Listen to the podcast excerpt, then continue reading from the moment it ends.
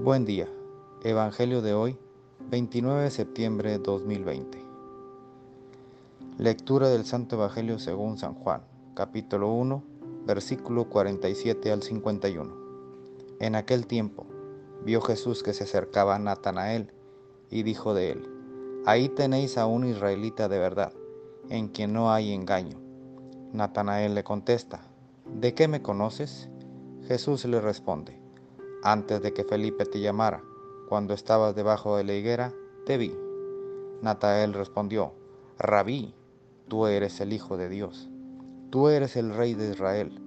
Jesús le contestó, por haberte dicho que te vi debajo de la higuera, ¿crees? Has de ver cosas mayores. Y le añadió, yo os aseguro, veréis el cielo abierto y a los ángeles de Dios subir y bajar sobre el Hijo del Hombre. Palabra del Señor. Reflexionemos. Atanael le dice a Jesús, ¿me conoces?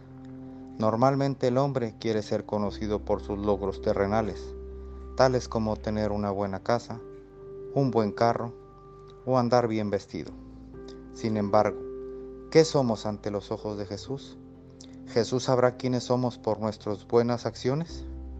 Los invito a ser cada día mejores ante los ojos de Dios y así buscar cada día ser lo más parecido a Él y ver en nuestro prójimo a esos ángeles que manda el Señor.